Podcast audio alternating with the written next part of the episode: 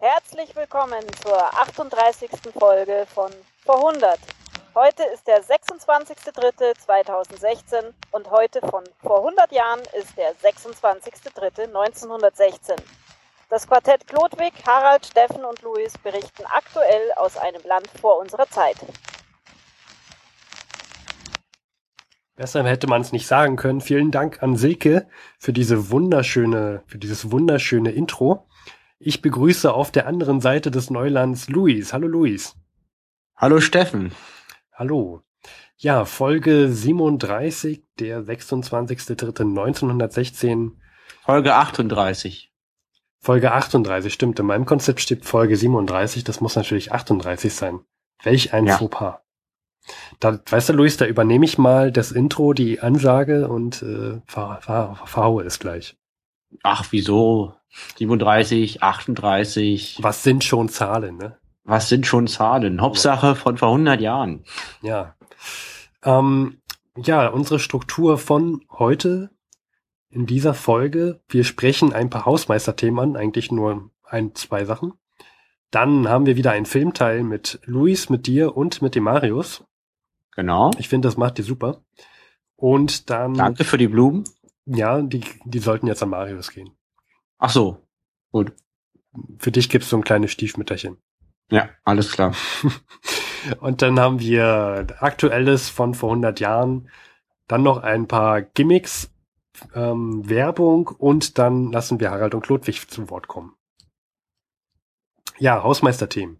Äh, wir hatten ja in der letzten Folge angesprochen, dass wir jetzt eine Feedback-Nummer haben, also einen Anrufbeantworter, auf den man anrufen kann. Und da gab es ein paar Reaktionen auf Twitter, Luis. Genau, wir wurden gebeten, nicht mehr zu singen. Und das werden wir machen. Also wir werden die Telefonnummer nochmal ansagen. Das ist die 030 814 55339. Und äh, ich hoffe, das war nicht zu sehr gesungen. 030 814 55339. Ja. Wir wiederholen das, weil es hat noch keiner angerufen. Vielleicht lag es an unseren Ges Gesangsversuchen. Deswegen versuchen wir es jetzt äh, seriöser.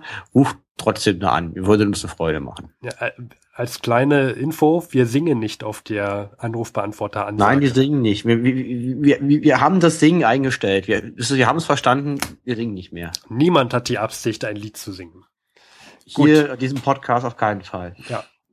Dann, äh, Luis, Filmteil, würde ich sagen. Spielen wir doch gleich mal ein. Worum, worum geht's? Welchen Film habt ihr euch rausgesucht? Das sagt ihr sicherlich gleich nochmal, aber.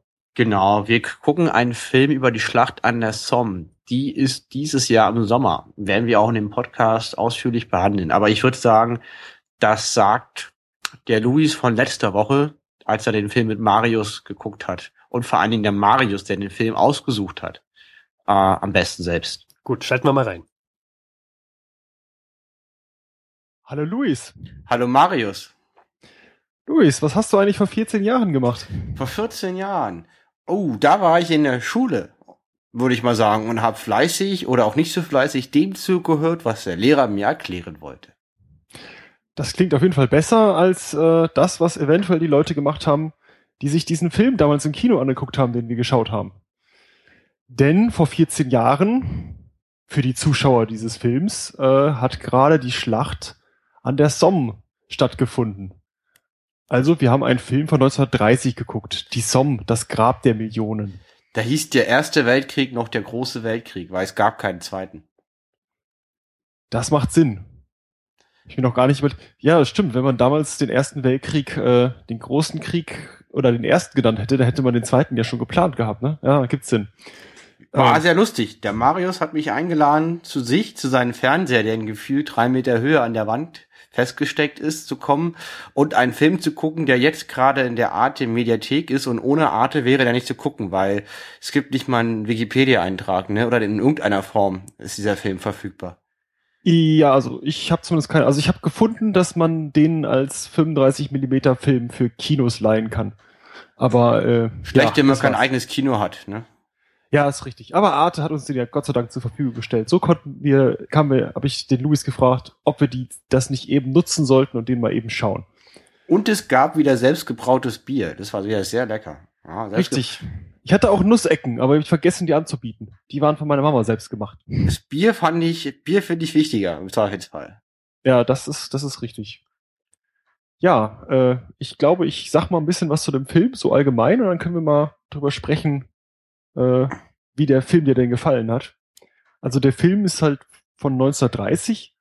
Das ist so eine, so eine Mischung aus Spielfilm und äh, Aufnahmen, die aus irgendwelchen Archiven der Franzosen, Briten und Deutschen gekommen sind. Also es war eine Menge Szenen drin, die original waren.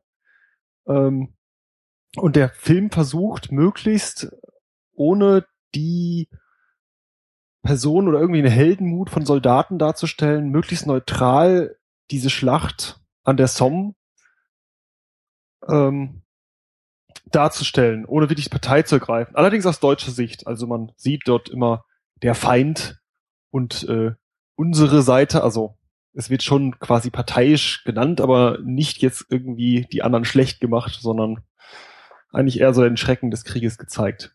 Ja. Ähm, zudem habe ich was gefunden, ähm, das stand auch auf der Seite der Arte, ein Zeitungsbericht von damals, von 1930, wo die Berliner Börsenzeitung schrieb, jedem, der selbst draußen war, muss notwendigerweise die Mischung von echtem und falschen an zahlreichen Stellen auffallen.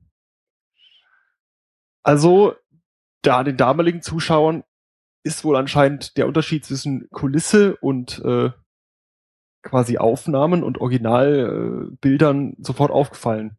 Ich Uns muss sagen, ist das schwer gefallen. Ja, mir ist das wirklich schwer gefallen, aber ich war auch damals nicht dabei. Ja, und, oder mir ist es auch Gott sei Dank schwer gefallen, weil ich keinen Augenzeugenbericht aufweisen kann. Ja, Luis, weißt du denn noch, worum es ging? Ja, es ging um die Schlacht an der Somme. Und wenn man den Film erstmal anguckt, zu gucken, merkt man ganz schnell die Abwesenheit von Ton. Das ist ein Stummfilm. Sprich, es gab die ganze Zeit nur Klavier Klavierspiel. Ja. Als ja, Ton. Das, das stimmt. Ähm, hat die merkwürdige Folge, dass man sich in Ruhe beim Film gucken unterhalten kann, weil es kommt ja, man, man überhört nichts. Ja, es wurde dann manchmal die, die äh, Konversation wurde angehalten, weil wieder ein ein Bild kam, wo man lesen musste. Ja. Also es gab also diese sogenannten Zwischentitel. Ähm, ja, und das erste, der erste Zwischentitel stand auch direkt drin, ähm, dass hier keine Helden dargestellt werden sollen. Es soll keine Überhöhung von Heldenmut zeigen, sondern einfach nur die Tatsache, was damals passiert ist. Genau, der Film erzählt in irgendwie sieben Akten oder sowas. Jeder Akt ist eingeleitet durch halt eine Anzeige, dass ein neuer Akt kommt und halt Texten und auch halt Karten, wo Truppenbewegungen dargestellt werden, erzählt die Schlacht an der Somme. Und auch die kleine Geschichte von einem jungen deutschen Soldaten, der quasi als neuer Rekrut, als Nachschub an die stark belasteten deutschen Einheiten kommt, an, an der Front eingesetzt wird. Es ist Mischung aus dokumentarisch und auch äh, Handlung. Alles hat alles Stummfilm. Also man sieht nur diese Bilder, die halt dann da gezeigt werden. Und der, die Schlacht der Somme wird nacherzählt. Ja, das, das ist richtig. Also man, man, äh, man, ich finde, das ist wie so eine ganz moderne Dokumentation, wo die auch quasi so, ein, so, ein, so, ein, so einen erfundenen Handlungsteil nehmen, um damit äh, quasi eine Geschichte aus der Vergangenheit äh, zu erzählen. Die haben Gut, quasi, diese Idee vom Vorhundert Podcast geklaut. Ja. Ähm, wie hat der Film denn auf dich gewirkt, Luis? Auf mich? Um, ja. ja, wie du, also wie der Film selber von sich sagt, da werden keine Helden dargestellt. Das stimmt. Also das wirkten wie ganz normale Männer, die haben gelitten und mussten irgendwie, haben Skat gespielt und mussten im, ihr Schicksal fristen.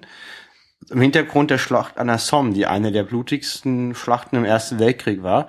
Und es wurden auch viele Engländer und Franzosen dargestellt und keine Nation war besser oder schlechter als die anderen und es war nicht heldenhaft, ähm, aber gleichzeitig wurde es auch nicht verteufelt. Also ich hatte das Gefühl, dass der Film wirklich versucht, wertfrei darzustellen, was ist den Ist-Zustand. Wie ja, war dein Eindruck? Haben, ja, sie haben, sie haben halt immer quasi so Step for Step chronologisch gezeigt, was passiert ist. Und ähm, ich fand, teilweise war das ziemlich cool auch dargestellt. Also das sah richtig, also kameramäßig richtig, äh, ich sag mal, schick aus. Hm? Also wenn dann, wenn man äh, die Soldaten äh, quasi nur sieht, wie sie laufen, wenn am Horizont die Artillerie einschlägt und man am Horizont so ein paar verkrüppelte, zerballerte äh, Baumstümpfe sieht, die dann das, das Bild erhellen und die Leute dann durch ihren Schützengräben äh, laufen. Und äh, die hatten ja so einen kleinen Schützenbunker. Ich weiß gar nicht mehr, was da drüber stand. Irgendwie. Da stand Tal der Liebe. Genau, die hatten den Bunker, den, ihren Unterstand Tal der Liebe genannt. Die Deutschen, wo die immer sich versteckt haben vor den Granaten. Und viele Szenen haben über dem ganzen Film mit diesem Bunker gespielt. Ja, ähm, oder halt irgendwelchen Angriffen. Und dann haben, sie haben auch oft, also meistens halt die deutschen Schützengräben gezeigt, aber auch oft die von den, von den Briten, also viel häufiger als von den Franzosen. Die kommen auch zwar kurz vor, aber meistens halt äh, Briten und äh, Deutschen. Und äh, sie haben auch die ganzen Techniken gezeigt, die eingesetzt werden. Also man hat durchaus einige Artilleries gesehen, die rumgeschossen haben. Man hat gesehen, wie sie Tunnel gebaut haben und dann unter den äh, Schützengräben riesige Explosionen äh, äh, erzeugt haben. Man hat äh, britische Tanks gesehen. Ähm, zu diesem Zeitpunkt gibt's noch keinen Podcast über Tanks. Da muss äh, müsst ihr noch nachliefern, vermute ich mal. Was ich lustig fand, im deutschen Original von 1930 war auch ein deutscher Film, wurde das Wort Tank verwendet, nicht Panzer. Ja, man hat auch keine deutschen Panzer gesehen, nur äh, britische. Aber die, du meintest ja auch, die gab's noch nicht zu dem Zeitpunkt, ne? Die kamen erst am Ende des Krieges und auch nur ganz eine Handvoll und sehr schlechte, sehr große Ungetüme, die sofort stecken geblieben sind. Ja, und äh, also ich fand zum Beispiel diese Szene, wo dieser Tank auftaucht, unglaublich beeindruckend, wenn dann der Tank an der Kamera quasi dran vorbeifährt und man denkt sich einfach nur, was ist denn das für ein riesen Ungetüm? Die Kamera so ganz klein von unten quasi klebt an der Wand des, Tan des Tanks und der fährt dann so daran vorbei. Also das war schon echt beeindruckend. Auch gute ähm, Kameraführung. Ich kann mich noch richtig erinnern, ne, weil der Tank, dieser Tank war so riesig, fährt wie so eine riesige übergroße eiserne, übergroße eiserne Wolfe an der Kamera, äh, nicht Wolfe, sondern äh, Wurm, wie so eine Raupe an der Kamera vorbei.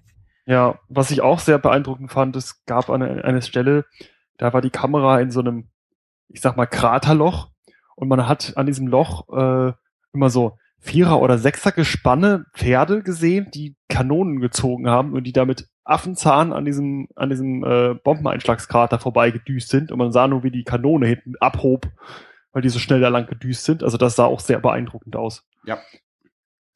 Äh, allerdings muss ich zu den ganzen Film auch sagen, ich war ganz froh, dass der Louis da war und wir zwischendurch mal ein paar Worte wechseln konnten, weil äh, der Louis konnte mich noch ein bisschen mit mehr Informationen versorgen, weil ich war doch nicht ganz so fit.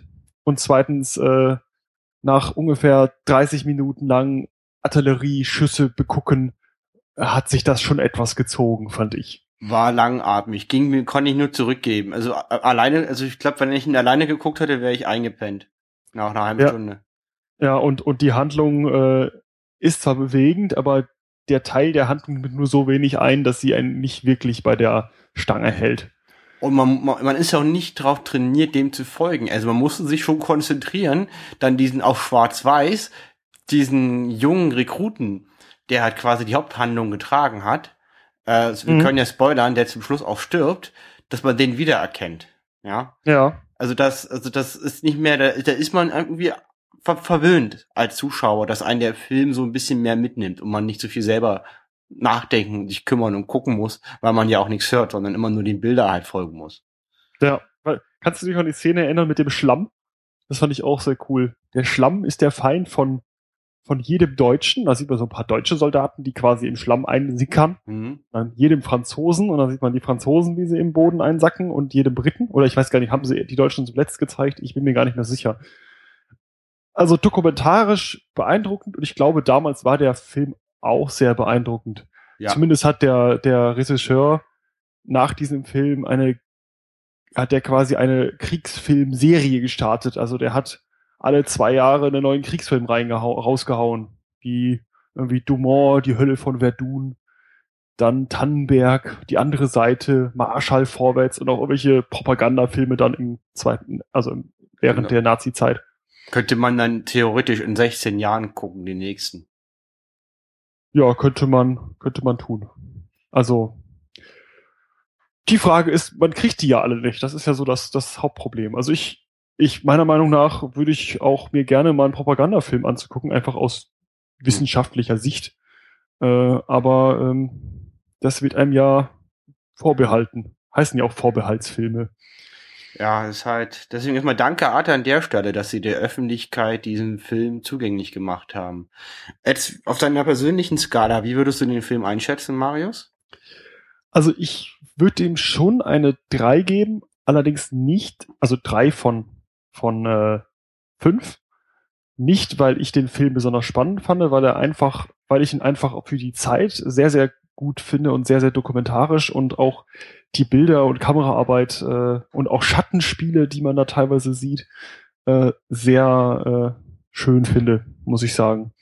Hm? Und auf der 100-Skala? Ähm, also da fand ich ihn ziemlich cool. Also wer jemand, wer was über äh, die Somme sehen möchte, ziemlich dokumentarisch und noch so ein bisschen was erklärt, dem ist das natürlich, ist die sehr nahe gelegen. Allerdings hat man natürlich keinen Sprecher, der ihm alles erklärt. Man muss sich so ein bisschen noch selber zudenken. Vielleicht die Wikipedia dazu nebenbei nochmal aufmachen. Man hat ja zwischendurch ein bisschen Zeit, um da mal reinzugucken. Genau, und ein bisschen, also man muss dann schon auch wieder, wie beim letzten Film, auch Hintergrundwissen haben, damit man auch versteht, was da gezeigt wird. Ja, weil muss man schon mindestens erkennen, welche Uniform zu welchem Land gehört, als zum Beispiel. Ja, gut, aber 1900, also 1930 war das ja noch so frisch. Richtig. Ich denke, da war, da war das für die meisten äh, äh, noch akut. Zuschauer kein Problem. Ja, ja. okay. Ähm, also deiner Einschätzung wollte ich mich da auch anschließen. Ja, also als 200 Gesichtspunkten sehr guter Film. Persönlich wirklich wieder nur für Fachpublikum würde ich fast sagen weil auf keinen Fall alleine gucken, da schläft man ein, ist halt ein Stummfilm, ja, der klippert immer so ein Klavier vor sich hin, dann immer diese Schwarz-Weiß-Bilder. Wenn man dann noch ein bisschen müde ist, dann ist es sehr einschläferig, wie ich finde. Wobei ich fand Bataillon der Verlorenen auf jeden Fall noch zugänglicher als diesen jetzt. Ja, absolut, da bin ich, da, da, da bin ich auch bei dir. Um, ähm, aber es war Spaß gemacht, den zu gucken. War, denke ich, äh, eine gute Idee. Auch eine einmalige Chance, weil das der Mediathek von Arte geht ja auch wieder raus. Ja, danke nochmal für diesen Vorschlag, dass du den Film vorgeschlagen, vorgeschlagen hast und mitgebracht hast. Und äh, bis zum nächsten Mal, ne? Ja, bitte, bitte. Kein Problem. Dann geht's weiter in der Folge. Ja, äh, schöner Filmteil mal wieder. Ein neuer Film auf meiner Wunschliste. Ja, der ist nur noch wenige Tage in der Mediathek von Arte, wenn die Sendung veröffentlicht wird. Ja. Also schnell beeilen, schnell zur Arte in die Mediathek. Ja. Ja, dann würde ich sagen, reden, reden wir doch mal über die Dinge von vor 100 Jahren, Luis. Richtig. Was war denn heute von vor 100 Jahren los? Uh, wir haben die übliche Situation, die Mittelmächte, wie der Name schon sagt, in der Mitte.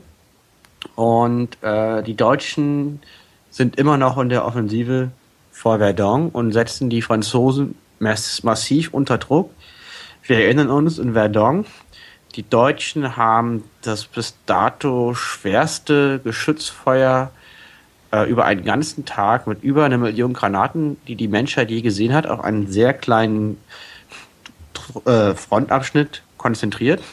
Alle anderen Armeen wurden quasi von ihren Geschützen ähm, entbunden und diese vor Verdun konzentriert, extra 14 Eisenbahnlinien verlegt, damit die Munition dahin gefahren werden kann. Und nach diesem schweren Trommelfeuer, die bei den Franzosen für dramatische Verluste sorgte, haben die Deutschen angegriffen äh, mit einer neuen Taktik, die nannt sich Sturmtruppentaktik, so ungefähr. Also das heißt halt, ganz kleine, hochspezialisierte, hoch ausgerüstete Verbände greifen an es ist kein Massenangriff, versuchen den Gegner zu flanken, bevor der eigentliche große Infanterieangriff kommt. Und diese neuen Taktiken, unter anderem wird auch hier bei Verdun der Flammenwerfer eingesetzt, was bis dato nicht bekannt war. Flammenwerfer, ja, mhm. der sorgt so viel Angst bei den Franzosen, dass sie sich nur bei dem Anblick eines Flammenwerfers schneller geben, was ich auch persönlich nachvollziehen kann. Und die Deutschland als den Raum gewinnen und die Franzosen weichen zurück. Ja. Ähm, ich habe mir mal so die Meldungen durchgelesen und da, da steht ja, dass toter Mann eingenommen wird oder Avokur oder äh, Hokur. Also in den letzten zwei Wochen ist toter Mann gefallen. Das ist Mhm. eine, eine Höhe, die Verdun mehrere Runde, also mehrere, also mehrere Mo- Monate lang umkämpft war.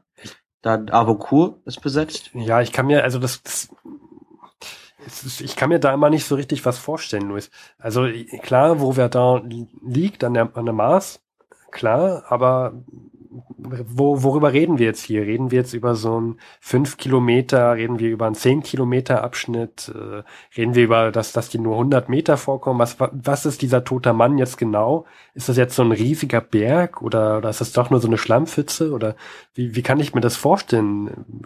Was, also, kannst du mir da ein bisschen was zu erzählen, was, ähm, wie ich mir das, dieses ganze Gebiet vorstellen kann, was Ja. die da einnehmen? Ja, das ist natürlich jetzt rein Audio schwer zu Ja, der, beschreiben. der, der, der, also ich, ich habe ich hab mir so eine Karte hier besorgt und ich meine, wir können ja auch eine Karte in, in einem Blog verlinken und der geneigte Zuhörer kann sich ja auch in, äh, wenn er jetzt nicht gerade Deutsche Bahn fährt, hat er Internetzugang und kann sich ja auch eine Karte mal runterladen und ansehen, während er den Podcast hört. Genau, die ist am Beitrag verlinkt. Weil du hattest mich das vorher mal gefragt, dann haben Ja. wir überlegt, uh, das ist eine gute Frage eigentlich und äh, das haben wir dann beim Internet nach der Karte geguckt. Ja, also wie, du hast mir jetzt hier was geschickt. Das ist ja, ähm, erstmal sehe ich hier, das Verdun selber ist ja so ein, eher so ein Tal. Ja, es ist halt so ein Fluss, ne? Liegt am. Fluss, ja. Hm. Und der Fluss ist ja, sucht sich ja immer eher so das tiefere Gebiet, weil Wasser nach unten fließt. Ja, das äh, da hast du gut aufgepasst. Und äh, äh, ich weiß nicht, wer schon mal in Jena war zum Beispiel oder auch in Stuttgart. Und ich war selber noch nicht in Verdun, möchte ich gerne mal ändern. Und äh, aber so ähnlich stelle ich mir Verdun vor, weil ähm, ich habe mir hab mal, ich habe mal so eine 3D-Karte gesehen vom, vom Schlachtfeld, weil du hast halt dieses Flusstal und da drin liegt halt die Stadt und alles drumherum ist so Mittelgebirge. Was heißt Mittelgebirge? So ein bisschen wie die Eifel oder wie der äh, wie in Thüringen oder in, wie in Nordbayern, so sanftes Mittelgebirge mit so Hügeln von einer Höhe von zwei bis 400 Metern. Hm, okay. Und ähm, jetzt hast du mir hier noch eine andere Karte ges geschickt, wo man so ein bisschen sehen kann, wie diese ganzen äh, Mord-Om, also toter Mann und, Mordom, Mordom, genau. und Höhe 304 und so und Chatoncourt und Avocourt, äh, wie die so, also die sind ja nicht gerade weit auseinander, sehe ich hier. Nee, man sieht halt das ganze Schlachtfeld, also die ganze Karte hat eine Breite von, was ich, 20 Kilometer. Das ist das ganze Schlachtfeld. Und in diesen 20 Kilometern Frontabschnitt sterben halt eine halbe Million Soldaten. Wenn Das ist- eine Schlacht, die 300 Tage dauert. Also die kämpfen da einfach nur um so ein, 200 Tage dauert die Schlacht. und da kämpfen die 200 Tage um so ein bisschen Gebiet. Ja, zum Beispiel die Höhe Toter Mann, die jetzt vor zwei Wochen gefallen ist, die wird zigfach erobert und wieder erobert. Von Gegenangriffen zu Gegenangriffen. Monatelang. Und der Höhe Toter Mann, das ist ein Hügel mit einer Höhe von 204 Metern Ja. und einem Durchmesser von 1,5 Kilometer. Und da sterben Tausende an Soldaten. Monatelang. Der wird wahrscheinlich am Ende gar kein Hügel mehr sein, so viel wie da detoniert sein wird. Ja, das ist eine Mondlandschaft halt dann da. Ja. ja. Also es ist halt irre. Also es ist halt wirklich einfach irre, wie bekloppt die Menschen sind, dass sie sich monatelang um so einen Hügel halt streiten. Das, ähm, ich würde mal meinen, dass es heute nicht anders ist. Ja, totaler Wahnsinn. Also das ist irgendwie sch- schwer nachzuvollziehen, aber wenn es dann, wenn es dann nicht, wenn es dann darum geht, wer King of Kotlets ist und wer diese Höhe hat und keiner nachgibt, Hm. Aber um es jetzt mal mit der Karte etwas zu beleuchten, also wir haben wir da, liegt also im Tal und ähm, dieses toter Mann und Höhe 304 und so weiter liegt so ein bisschen westlich davon. West, Genau. naja, nord, nordwestlich eher, würde ich sagen. so zehn Kilometer von, von Verdun entfernt. Mhm. Ja, halt diese Höhe 304 und auch äh, Toter Mann. Das sind zwei Mini-Hügel. okay. Und diese ganzen Orte, wie zum Beispiel Avocourt, das sind halt Dörfer. Ganz kleine Niederlassungen. Ganz kleiner Maßstab. Aber hier ist halt eine sehr, sehr große Konzentration an Truppen. Also die, also wir haben ja in unserer vorletzten Folge die Schlacht von Verdun gestartet. Wir sind ja immer genau 100 Jahre zurück. Und seit diesen, das ist jetzt fünf Wochen her, die letzten fünf Wochen hat, hat Frankreich 27 neue Divisionen nach Verdun beordert. Eine Division sind so, was ich, 14.000 Mann, die Größenordnung. Also sagen wir mal, wir haben 350.000 zusätzliche französische Soldaten im Kampfgebiet in den letzten fünf Wochen. Okay, das ist Auf dieses 20 Kilometer breite Stück Front. das ist eine Menge. Ja. Und wenn die jetzt also im, bei, bei Verdun von den Deutschen attackiert werden, äh, pass, also passiert da an der Ostfront gar nichts? Irgendwie muss man ja probieren, die Mittelmächte jetzt so von Verdun ein bisschen abzudenken. Ähm, wenn die jetzt da so viele Truppen einsetzen, die Mittelmächte, dann ist doch wahrscheinlich an der Ostfront äh, auch nicht mehr, mehr sehr, also da sind doch gar keine Kapazitäten mehr, um an der Ostfront noch sehr gut zu verteidigen. Da Oder wie sehe ich das? Passiert da jetzt was oder, oder passiert da jetzt in den nächsten Wochen gar nichts? ähm, die, also wir wollen ja nicht vorgreifen, was passiert. Erstmal ist es so, dass die Mittelmächte deswegen auch vor Verdun angreifen, weil sie ja quasi Serbien besiegt haben und jetzt vor Griechenland stehen, also sprich am Balkan sozusagen Ruhe eingetreten ist, die Italiener am Isonzo keine Fortschritte erzielen können und die Mittelmächte denken, dass die Russen da niederliegen. Also Russland ist immer noch eine Industrienation, die nicht komplett industrialisiert ist ähm, und sehr instabil ist, gerade gesellschaftlich. Ähm, dieses zaristische System ist am zerfallen und das wissen auch die Zeitgenossen. Und deswegen glaubt die deutsche Armeeführung, dass Russland zu einer militärischen Großoffensive nicht in der Lage ist in der nahen Zukunft. Und deswegen haben sie auch im Westen angegriffen. Jetzt ist es aber so, dass die Russen überraschenderweise eine Offensive einleiten. Dazu würde ich aber jetzt noch sagen, mehr in den nächsten Folgen. Okay. Ja, dann haben wir das aber ganz gut angerissen, in welcher Situation wir so vor 100 Jahren sind. Ja. Und äh, ich würde sagen, wir kommen mal noch zu einem anderen ernsten Punkt, denn Luis, du weißt ja, und wie viele Hörer auch wissen, dass wir einen Qualitätspodcast hier machen. Mhm. Wir, wir müssen hier sehr viel investieren und deswegen müssen wir uns durch Werbung finanzieren. Und Mhm. zwar von Werbung von vor 100 Jahren. Und ich würde sagen, da müssen wir jetzt den Werbeblock mal Ja. einblenden. Wie gesagt, es tut uns leid, wir können halt eine Werbung von vor 100 Jahren. Mehr geht, was anderes können wir nicht. Ja, das tut uns leid. Also hier Werbung von vor 100 Jahren. Heute haben wir im Angebot den offiziellen Kriegsmörser. Der ist mit einer Kontrollmarke des Kriegshilfsbüros des K&K Ministerium des Innern versehen. Diese Kontrollmarke muss am Boden jedes Stückes ersichtlich sein. Die Vertriebsstelle R. Braun, Wien, in der Wipplinger Straße 18. Provinzversand per Nachname. Wiederverkäufer erhalten Verkaufsstellen und Spezialofferte. Und dieser Kriegsmörser kostet ganze 6 Kronen. Neulich beim Arzt. Ja, richtig. Was ich sagen wollte, die hygienischen Artikel kaufen Sie am besten beim Gummiappel. Ich höre allgemein, dass man dort alle chirurgisch-hygienischen Artikel gut und billig kauft. Senden Sie drei, vier oder sechs Kronen in Briefmarken ein und verlangen Sie diskrete Ausfallsendung nebst Preisliste. Notieren Sie sich die Adresse. Wien, Josefstädtestraße Nummer 48. Telefon 14476. Schönheit macht glücklich. Tausende Damen erreichten ihre blendende Schönheit durch meine unübertreffliche, wunderbare Creme Erika. Anleitung zur Schönheitspflege gratis. Hier die Preise. Die Erika Creme kostet 5 Kronen. Das Erika Puder gibt es für 3 Kronen und die Erika Seife für 2 Kronen. Zu beziehen gegen Nachname vom Versandhaus König in Wien in der Blütengasse 9.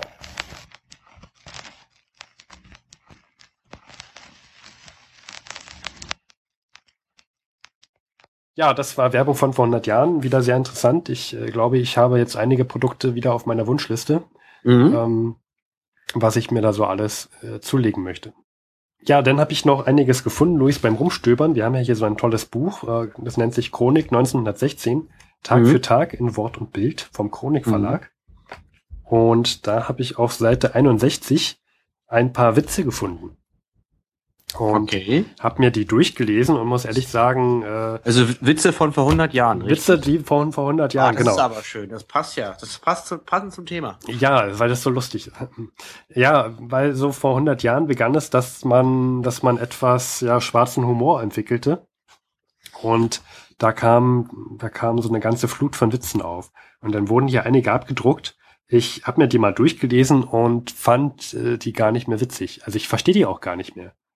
Hm, Ich kann, ich kann dir mal einen vorlesen, Luis. Ja, gib mir mal ein Beispiel. Also, Sag, also der Unteroffizier sagt, der feldgraue Rock ist ja freilich das schönste Ehrenkleid der Nation. Aber das genügt nicht. Auch innerlich muss der Mensch feldgrau sein. äh, das ist nicht so witzig. Hm. Äh, Ja. Äh, dann habe ich aber hier noch, pass auf, der ist, äh, du wirst dich totlachen, hier noch. Ja, ich bin nicht mal gespannt. Also der war wirklich nicht lustig, Hm, Steffen. Der ja. erste. Äh, sagt der Gast zum Wirt. Da haben Sie zehn Pfennige. Lassen Sie was auf Ihrem Grammophon spielen. Ich habe einen Speckwürfel in Ihrer Wurst gefunden. Hä? Ich weiß noch nicht mal, wo da die Pointe einsetzt. Also ich verstehe den nicht. Ich verstehe. Wo- Ich Wann, verstehe das wann, nicht. was wann kommt da dieser Witz? In der Wurst? Ich finde, also ich, ich finde das eher lustig, dass ich überhaupt nicht weiß, was daran lustig sein soll. Und äh, ich glaube, vor 100 Jahren müssten sich die Leute weggeworfen haben. Aber ich verstehe das einfach überhaupt nicht mehr. Ich weiß noch nicht mal, wo die Pointe anfängt. Lies mal noch mal den ersten vor, bitte. Also, der Unteroffizier sagt, der feldgraue Rock ist ja freilich das schönste Ehrenkleid der Nation. Aber das genügt nicht. Auch innerlich muss der Mensch feldgrau sein. Ja. Hm. Naja, nee, das ist nicht lustig. das ist überhaupt nicht lustig. Äh, Das ist ein richtiger Anti-Witz. Ja, genau. Ich würde, ich, ich würde mal sagen, äh, wir haben hier noch alle, alle guten Dinge sind drei. Ich lese noch einen dritten vor. Ja, bitte, Steffen, ich bitte doch drum. Also, Karlchen kommt nach Hause und sagt: Mama, der Papa schreibt, Sie hätten nach erfolgreicher Sprengung einen Trichter besetzt. Können Sie denn da nicht herausfallen? Hm. Also, das, ich verstehe das nicht. Naja, da, den kann ich noch einigermaßen verstehen, weil Herr Trichter so mm, klingt wie in ein richtiger Trichter, ein Trinktrichter. Achso, wir sind Trinktrichter, wo man so Ja, ja. Milch durchkippt Genau, oder so. und da könnte man ja rausfallen, aber Wie kann man denn das? Aber da passt man doch gar nicht rein. Ja, das ist ja der Witz. Und also, ähm, warte, ich habe ich hab hier noch so einen guten Einspieler, der, die, der diesen Witz einfach stimmungsvoll beschreibt. Ich verstehe diesen Witz überhaupt nicht. Hm. Aber die Menschen von vor 100 Jahren, die müssen sich echt weggeworfen haben. Die haben sich hier ein paar Karlauer erlaubt. Du fasst, du äh, fasst es nicht. Also, also wir halten zusammen, entweder wir haben keine repräsentative Stichprobe an Witzen oder der Humor ändert sich. Ja, war gut. Oder wir haben halt nicht den Humor von den Leuten von vor 100 Jahren. Aber weißt du, wer den Humor von vor 100 Jahren hatte? Äh, äh, nee. Ha Harald und Klodwig. Okay, ja. Und ich doch. glaube, die hören gerade mit, die lachen sich schon in Fäu ins Fäustchen und wollen unbedingt ihren Part äh, da- dazu steuern. Ja, schauen wir mal, ne? Äh, Würde ich sagen, beginnen wir die Zeitreise in ein Jahr, in das Jahr 1916 zum 26.03.1916, wo übrigens nicht äh, morgen vor, vor 100 Jahren Ostern war. Das ist erst Ende, Ende April. Mhm.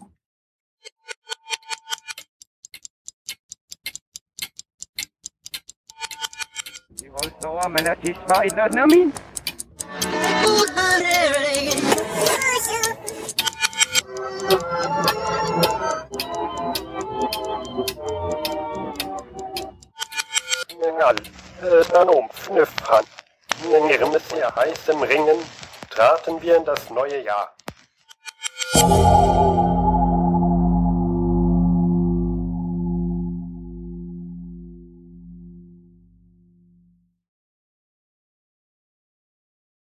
Sechsundzwanzigster März 1916. Der Frühling lässt grüßen. Es sind 6 Grad und fast 10 Sonnenstunden werden heute erwartet.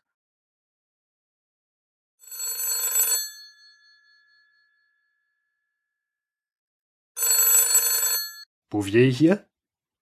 Hallo, Harald, hier ist der Klodwig. Hallo Klodwig. Mensch, wie geht es dir? Ach, du weißt ja, dies und das, wie geht's dir? Gut geht's mir, prächtig geht's mir, super geht's mir. Ah, das ist aber schön. Ja, ich habe ein Vermögen gemacht. Du hast doch schon eins. Ja, man kann vom Geld nicht genug haben. Ja, du schon gar nicht. Ja, ich sage dir, ich habe richtig gewettet. Aber verrat mir mal, wie du das gemacht hast, weil ich habe kein Vermögen. Ja, ich sage dir doch, ich habe richtig gewettet. Das musst du auch tun. Richtig Aber wetten. was hast du denn gewettet? Ich habe in New York ging jetzt äh, war die Boxweltmeisterschaft zwischen Mhm. Jess Willard and, und äh, Frank Moen und ich Mhm. habe als einer der einzigen auf ein Unentschieden nach zehn Runden gewettet und es ist eingetreten. Unentschieden Okay. nach zehn Runden. Wer macht schon so so eine Verrücktheit? Nur Leute, die Geld haben. Und ich habe. Ja, Geld. auf jeden Fall. Also, so ist es in dieser Welt. Den, dem hat, den wird gegeben. Tja, Jack Johnson hat seinen Titel äh, damit, ja, also er bleibt Welt Weltmeister Mit Unentschieden. mit Unentschieden. Ja, ja, wurde ja nicht geschlagen. Ja, also da muss ich sagen, Respekt. Darauf sein hart verdientes Geld, aber in deinem Fall, wenn man halt eine reiche Familie hat, arbeitet man ja nicht hart dafür. Da, Ich höre Da nur Neid heraus. Hast, hast du denn keine Veranstaltung in Berlin, auf die du richtig wetten kannst? Keine Wettbewerbe? Also ich zum Beispiel, heute ist ja Sonntag, der 26.3. Und da könnte ich theoretisch ins Deutsche Stadion in Berlin gehen zum Sportfest der Berliner Athletikvereine. okay, auf und dem was, was, Programm- was gibt es da so zu sehen heute? Verschiedene kunterbunte Wettbewerbe, ein bunter Blumenstrauß. Es, man kann Hochsprung, Hochsprung mit Sturmgepäck oder Handgranaten weitwerfen sich dort angucken. Ähm, dann hoffe ich, also falls du dort noch hingehen wollen Nein, werde würdest, ich nicht. aber gut, äh, angenommen, man würde dorthin gehen wollen, dann sollte man sich möglichst weit wegsetzen, wenn man Handgranaten weit werfen sehen möchte. Ja, dann, genau, dann kann man gucken, wer die Handgranate am weitesten wirft. Also ich finde das ziemlich makaber und ich habe, ich meine, die Zeit, die einem gegeben ist, auf diesem Planeten zu leben, ist doch sehr kurz. Und ich möchte nicht meine schönen Sonntage mit Handgranaten-Weitwurf verbringen. Das aber ich frage mich, ja, entschuldige, dass ich dich unterbreche, aber ich frage mich auch, wer da gerade teilnimmt, weil die richtigen, äh, durchtrainierten Männer, die noch mit Sturmgepäck hochspringen können und richtig weit werfen können, müssten die nicht alle an der Front sein? ein. Gute Frage, vielleicht die Jungen. Die Jungen, Ja, ja, das. ich gehe ja, wie gesagt, nicht hin. Aber als ich diese Anzeige gelesen habe, dachte ich mir, ja, toll. die Deutschen Ja. wieder. Ja, Handgranatenweitwurf als Sonntagsunterhaltung. Naja, die Deutschen wieder. Die haben nur Flausen im Kopf. Ja, ähm, der, der, der Reichskanzler, Theobald vom Wegmann Hollweg. Ja, der Herr Hohlweg, was ist mit dem?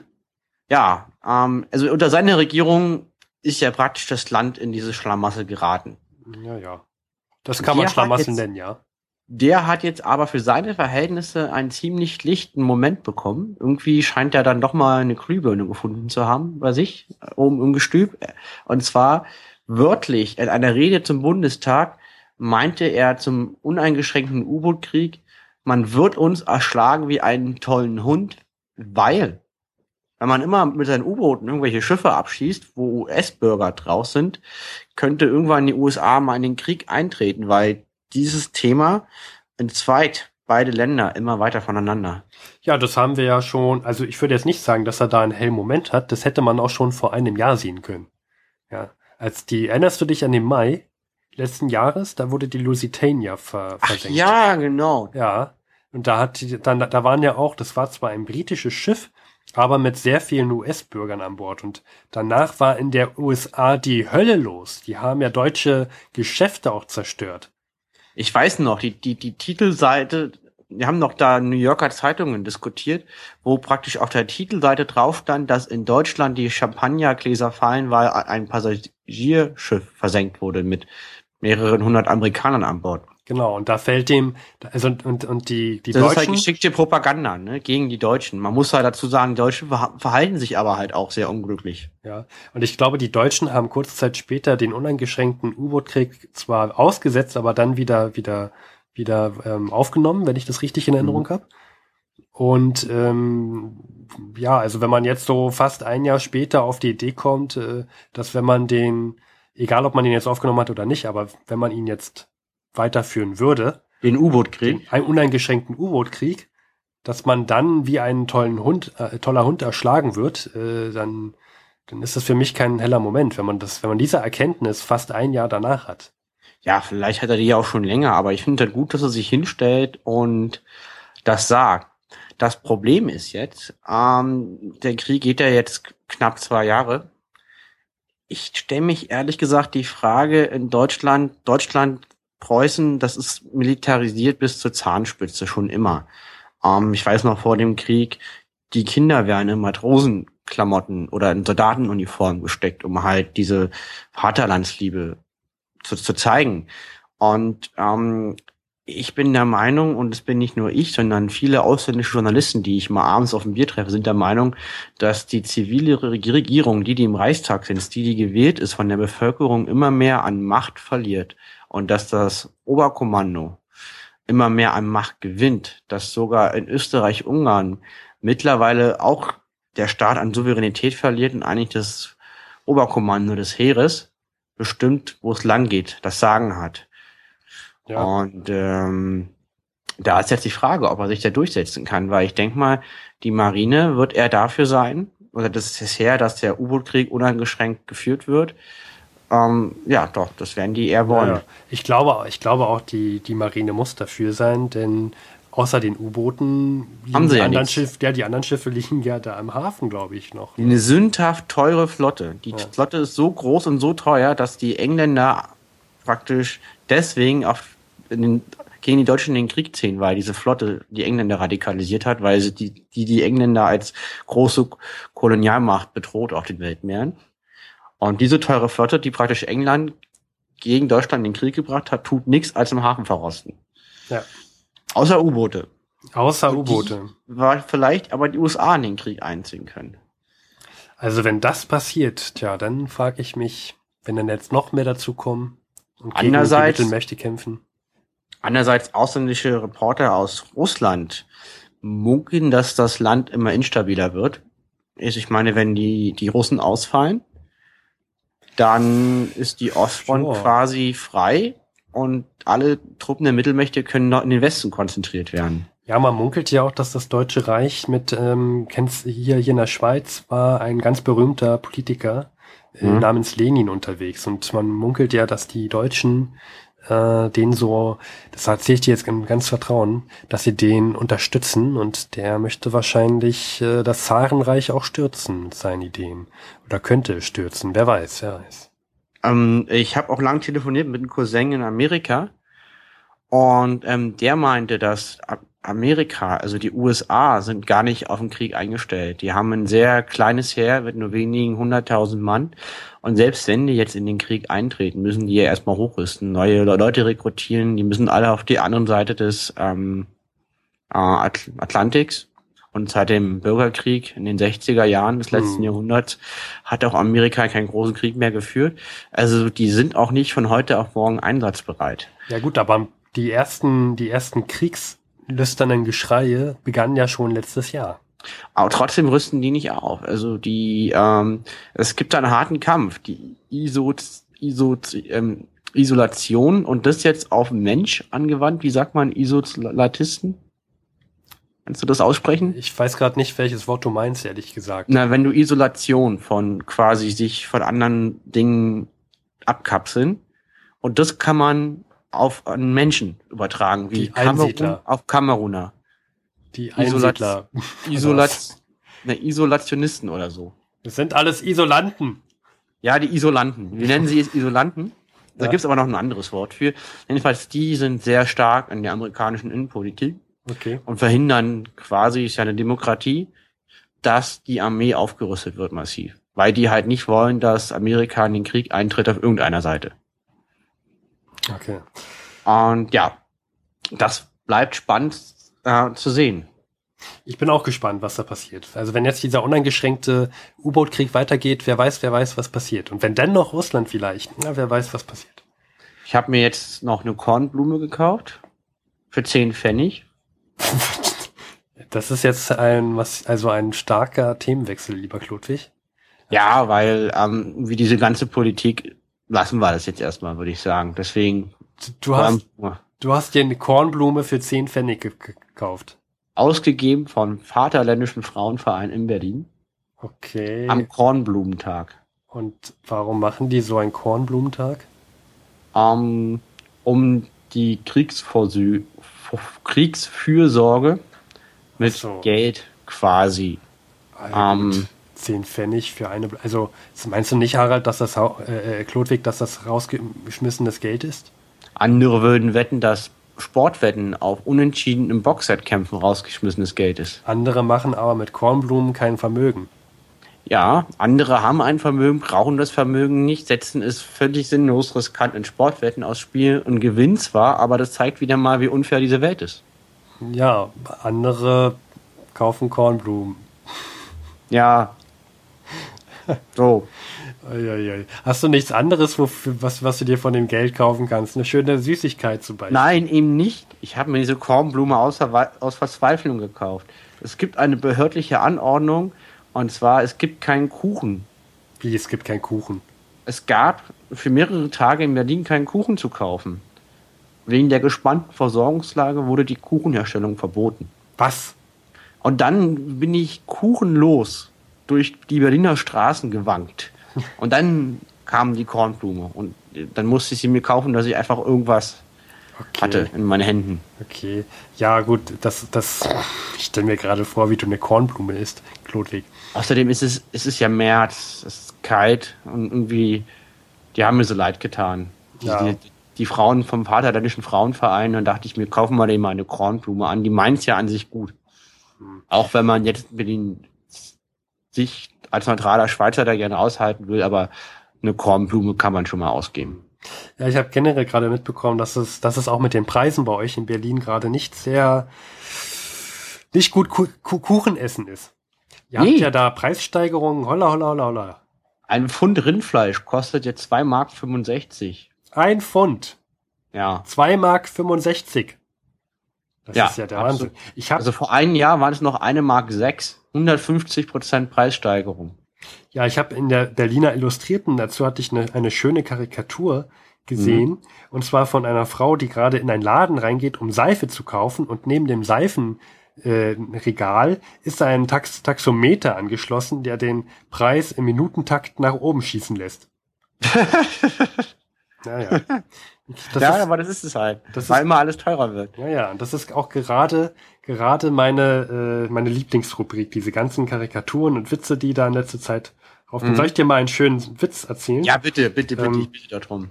Äh, also, also, da geht's ums, ums Supieren, also Supieren, du, du weißt ja noch, aus, aus, ist ja so ein, so ein hoch, hoch, äh, hochgebildetes Wort für eine Suppe einnehmen.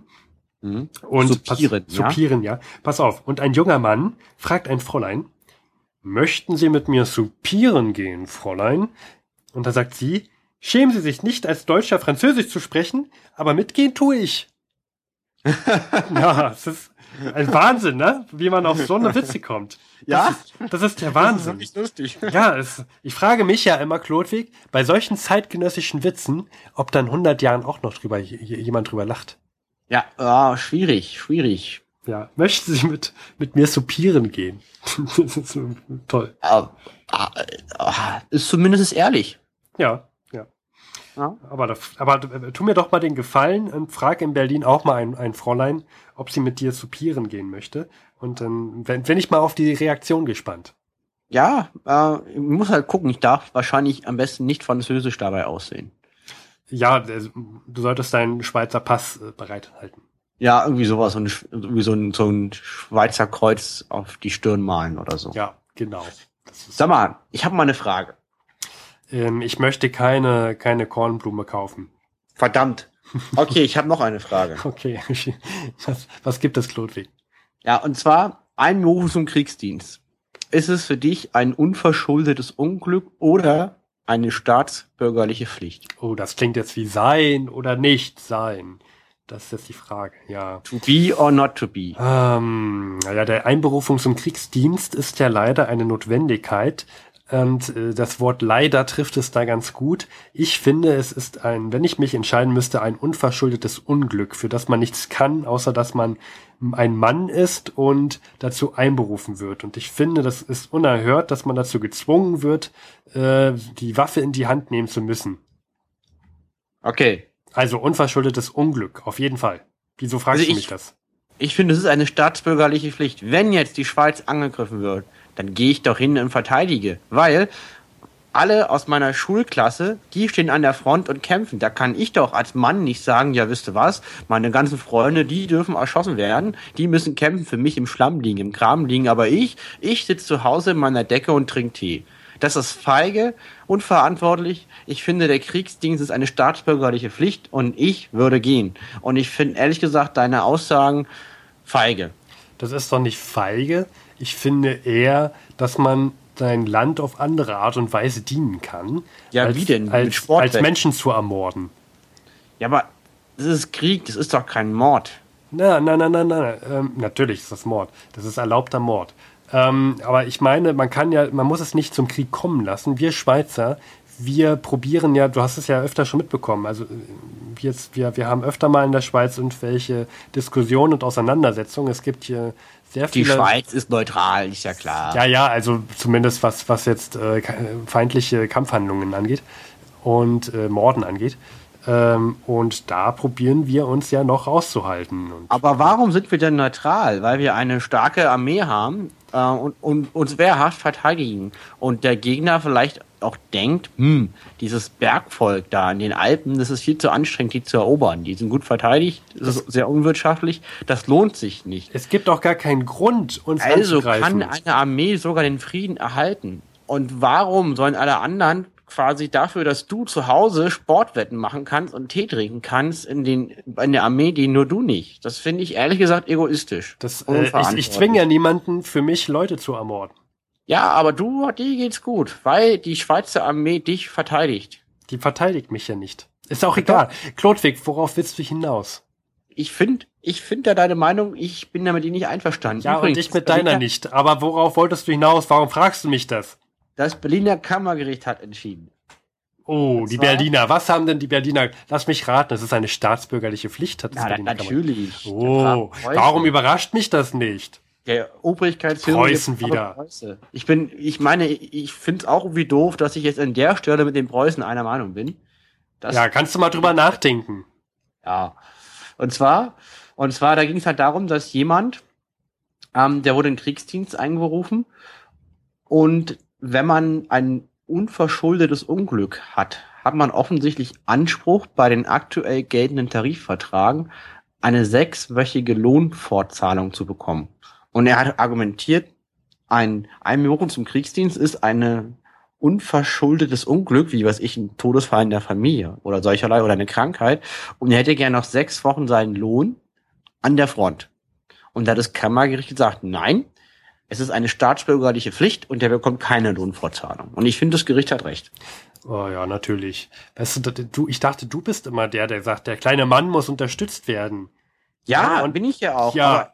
Und was soll bin er, was soll er der machen? Meinung, Der Also ich hinterlässt bin seine, der hinterlässt seine, seine Frau und sein, seine, seine kleinen Töchter, den kleinen Timmy, der, ach nee, die heißen ja in, im, im Deutschen Reich nicht Timmy, die heißen ja Thomas oder Helmut und dann sind die da ganz alleine und der Papa wird im Schützengraben getötet und dann haben die nichts mal mehr davon. So mit der sechswöchigen Lohnfortzahlung kann er die wenigstens noch etwas vorbereiten auf die Zeit, in der er abwesend ist, ja?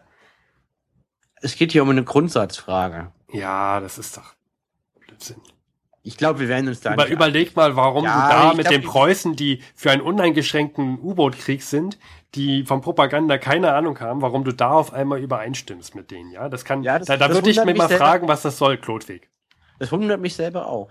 Ja, denk mal drüber nach. Lange hier in Berlin. So, ich würde sagen, wir lassen es hier mal. Wir werden uns doch heute nicht einigen. Ja, nee, auf gar keinen Fall. Geht zu dem Handgranatenwald werfen. Viel Spaß. Nein, mache ich natürlich nicht. Da will ich nicht hin. Ja, doch. Das ist ja kein Spaß. Ganze. So, okay, alles klar. Auf Wiederhören. Wiederhören.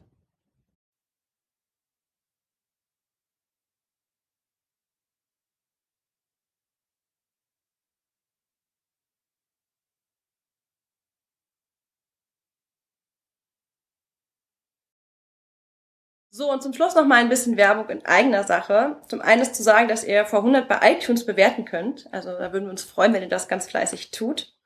Außerdem gibt es ja neuerdings die Hotline von vor 100, beziehungsweise den Anrufbeantworter, wo ihr jegliche Kritik loswerden könnt. Also ihr könnt, wir würden uns natürlich freuen, wenn ihr ganz viel Lob aussprecht, aber ihr dürft natürlich auch Sachen erwähnen, die euch nicht so gut gefallen oder Verbesserungsvorschläge dort loswerden. Nur Lob. Und hier noch einmal die Nummer zum Glück. Und zwar ist das die 030 814 55339. Ich habe das jetzt gelassen, das zu singen wie die Jungs, weil das kann man einfach nicht mehr toppen. Luis und Steffen haben das so schön gesungen in der letzten Folge. So sieht's aus. Und ihr könnt natürlich auch den Flatter-Button äh, drücken. Darüber würden sich Luis, Steffen, Harald und Ludwig auch sehr, sehr freuen. Yeah.